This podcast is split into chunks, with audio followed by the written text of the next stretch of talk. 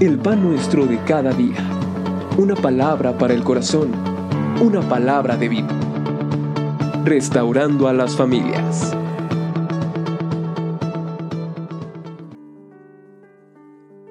Evangelio de Mateo capítulo número 8, versículo 1 al 4. Cuando descendió Jesús al monte, le seguía mucha gente, y aquí vino un leproso y se postró ante él diciendo, Señor, si quieres puedes limpiarme. Jesús extendió la mano y le tocó diciendo, Quiero, sé limpio. Y al instante su lepra desapareció.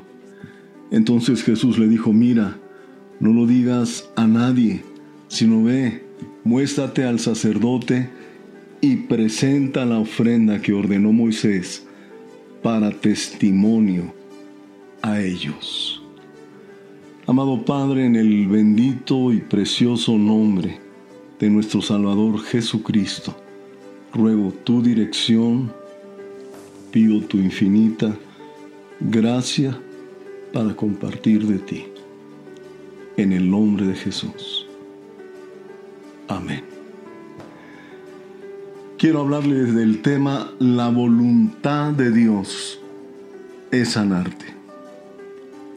Muchas veces cuando oramos por una persona que está enferma, pudiéramos llegar a expresar diciendo, Señor, si es tu voluntad, sánalo.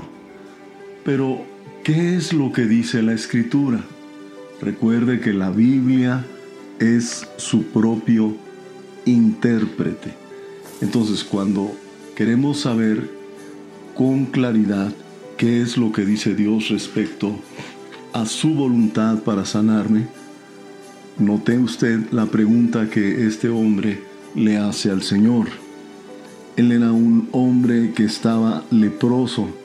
En aquellos días la lepra era totalmente imposible de sanar. Y le pregunta, Señor, si quieres puedes limpiarme. ¿Qué respondió el Señor? Quiero, quiero ser limpio. Entonces, si usted en su corazón tiene el deseo, la pregunta en su corazón, Señor, ¿será tu voluntad sanarme? La respuesta, indiscutiblemente, el Señor la responde, ¿verdad? Muy bien, punto número uno vamos a hablar un poquito de las causas de la enfermedad. Recuerde usted que cuando el Señor creó al ser humano, al hombre, a la mujer, no los creó enfermizos, ni siquiera los creó para que ellos murieran.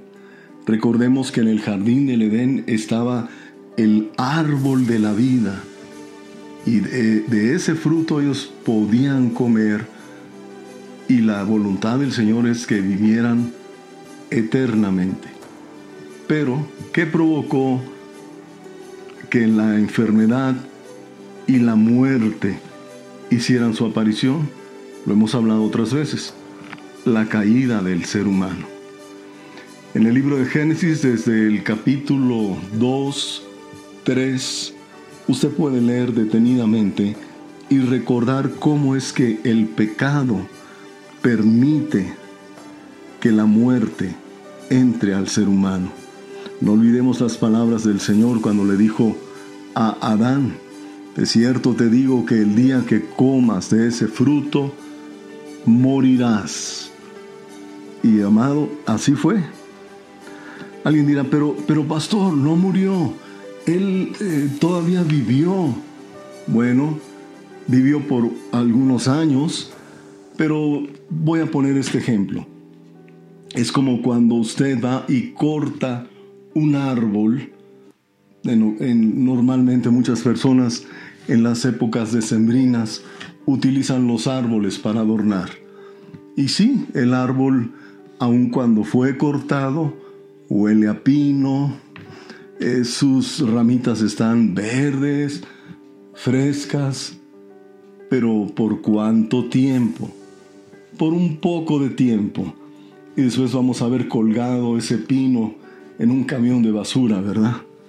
Porque en realidad ese pino, aunque tenía apariencia, aunque tenía olor, textura, pero en realidad estaba muerto. Así es con el ser humano. Podemos tener aparente vida física, pero en realidad estamos muertos. Bueno, quiero animarle. Dios es nuestro sanador. Entonces el pecado permite que la muerte, la enfermedad aparezca. De ahí en adelante, parece que de generación a generación hay enfermedades que se van transmitiendo una a otra. Algunos doctores han dicho que es probable que esto sea a través del ADN. Yo me inclino a pensar que muchas veces esto es parte de la maldición. Hablábamos de esto, ¿recuerdas? Cuando hablamos de bendición y maldición. Ahí en Deuteronomio capítulo número 28, las escrituras nos dejan ver que la rebelión, la desobediencia, traen como consecuencia la maldición. Les señalaba la ocasión anterior que cuando usted lee Deuteronomio 28, usted puede dividir la maldición en tres áreas principales. Pobreza, enfermedad y muerte. Desde luego la maldición por causa de la desobediencia, de la rebelión. Entonces, cuando una persona enferma, es muy probable que la enfermedad viene de una generación a otra. La tuvo su tatarabuelo, la tuvo su abuelo, lo tuvo su padre y ahora usted también lo tiene. Puede leerlo desde el versículo número 15 hasta el 68. Divídalo en esas tres partes. Va a encontrar que lo que le digo es verdad. Ok. Otra forma en que la enfermedad se hace manifiesta en el ser humano es por la obra de Satanás. El Evangelio de Lucas capítulo número 13, versículo del 10 al 13, nos permite ver esto. Hay otros ejemplos. En el Antiguo Testamento recordamos la vida de Job, ¿verdad? Como Job capítulo número 2, como Dios permite que el diablo enferme a Job. Pero bueno, vamos a Lucas 13 y vamos a leer desde el versículo número 10. Enseñaba Jesús en una sinagoga en el día de reposo y allí había una mujer que desde hacía 18 años tenía espíritu de enfermedad y andaba encorvada y en ninguna manera se podía enderezar. Cuando Jesús la vio, la llamó y le dijo, Mujer, eres libre de tu enfermedad. Y puso las manos sobre ella y ella se enderezó luego y glorificaba a Dios. Noten ustedes que esta mujer tenía un espíritu de enfermedad. No lo olvide, hay enfermedades naturales, pero hay también enfermedades que son provocadas por demonios. Muy bien. Ahora vamos adelante. Punto 2. La obra de Cristo incluye nuestra salvación y nuestra sanidad. ¿Qué estamos diciendo? Bueno, lo que estamos diciendo de una manera sencilla es que el Señor, que pagó el precio por nuestras enfermedades y por nuestras dolencias, es el que también pagó el precio por nuestros pecados. Miren, vamos a verlo. Esto fue profetizado, Isaías 53, versículo 4 y 5 dice, Ciertamente llevó en nuestras enfermedades y sufrió nuestros dolores, y nosotros le tuvimos por azotado, por herido de Dios y abatido. Nota esto, Mas el herido fue por nuestras rebeliones, molido por nuestros pecados, el castigo de nuestra paz fue sobre él, y por su llaga fuimos nosotros curados. Nota, por favor, que en estos dos versículos claramente se, se nota lo que el Señor hizo por nosotros en relación al pecado y en relación a la sanidad de nuestro cuerpo. Alguien dirá, no, no, no, pastor, esto específicamente se refiere al pecado. No, mire, Evangelio de Mateo capítulo número 8. Vamos a notar cómo es que esto que se, que se menciona aquí, efectivamente, por un lado es en relación al pecado, pero también la misma escritura, volvemos a decirlo, la Biblia, su propio intérprete, Mateo capítulo número 8, dice, versículo 16 y 17. Y cuando llegó la noche trajeron a él muchos endemoniados, y con la palabra echó fuera a los demonios, y sanó a todos los enfermos, para que se cumpliese lo dicho por el profeta Isaías cuando dijo, Él mismo tomó nuestras enfermedades y llevó nuestras dolencias. Es claro, ¿verdad?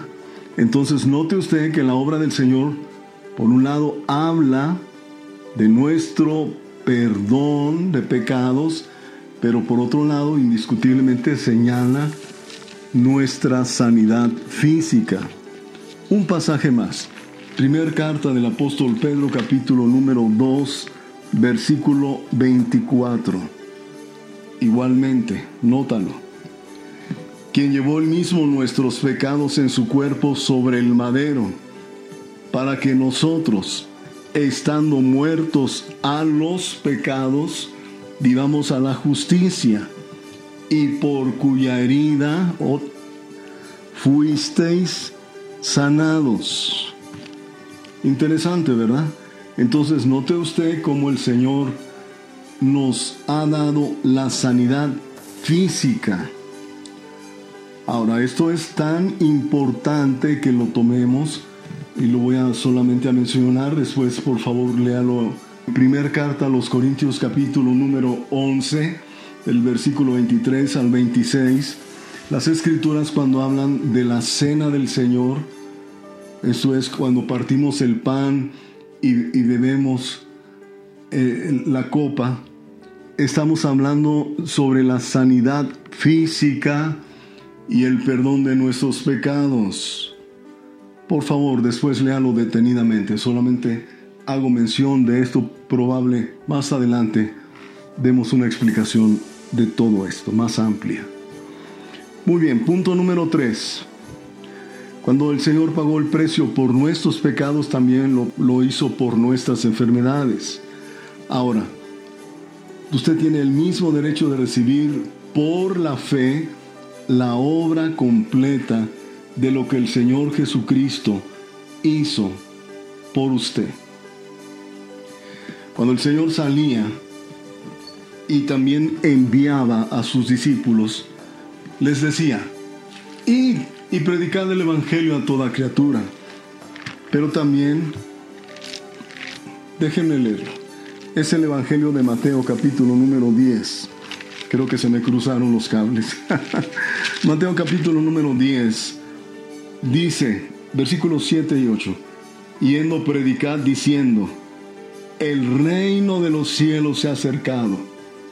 Sanad enfermos, limpiad leprosos, resucitad muertos, echad fuera demonios. De gracia recibisteis, dad de gracia. ¿Qué necesito yo para recibir de Cristo? Número uno, tienes que venir a Él, no a una persona, aunque la persona puede ser el medio para que tú recibas la sanidad. Pero en tu corazón tú tienes que venir a Cristo. Si ya lo recibiste como el Salvador de tu vida, gloria a Dios. Pero si no lo has recibido, ya es el momento, el tiempo de hacerlo. Y desde luego, ven a Jesucristo creyendo que Él sana tu cuerpo.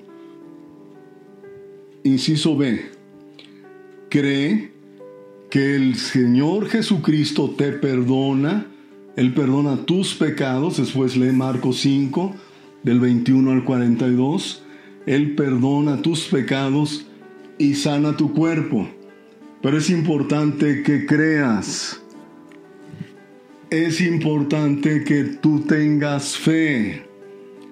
Al que cree, todo le es posible. Y por último, inciso C, una vez que se ha orado por ti, una vez que tú crees que Dios está ministrando tu vida, tu cuerpo, recibe por la fe y actúa. Busca en Mateo 8, versículo del 5 al 13, y también Juan 4, versículos 50 y 53. Es importante que si usted, por ejemplo, se ora por usted, por su columna, trate de hacer lo que no podía hacer antes de haber orado por su columna. Si se oró por usted porque tenía los pies planos, quite los zapatos y compruebe, cheque que sus pies ahora tienen un arco. Muy bien, creo que está usted listo para recibir. ¿Podríamos orar por usted o por alguna persona? Vamos, hágalo con fe. Amado Padre, en esta hora, en el nombre bendito de Jesucristo, Estamos creyendo que tú has desatado fe en el corazón de mis hermanos que están escuchando de tu palabra y en el nombre bendito de Jesucristo, los que no te han recibido como Salvador, yo te ruego, Padre, que en esta hora abran su corazón y reciban creyendo que tú eres Dios su Salvador y eres Dios su sanador. Y aquellos que están enfermos de distintas cosas, en la columna o en los pies o en las rodillas, los que tienen ese endemoniado coronavirus, Señor, en el nombre de Jesucristo, Padre, reprendemos toda obra del diablo, toda obra que el hombre plantó en el, en el cuerpo de hombres. Señor, reprendemos aquello que no procede de ti y damos la palabra de fe que por tu herida son sanados. Gracias Señor por lo que tú haces en mis hermanos. En el precioso nombre de Jesús. Amén y amén.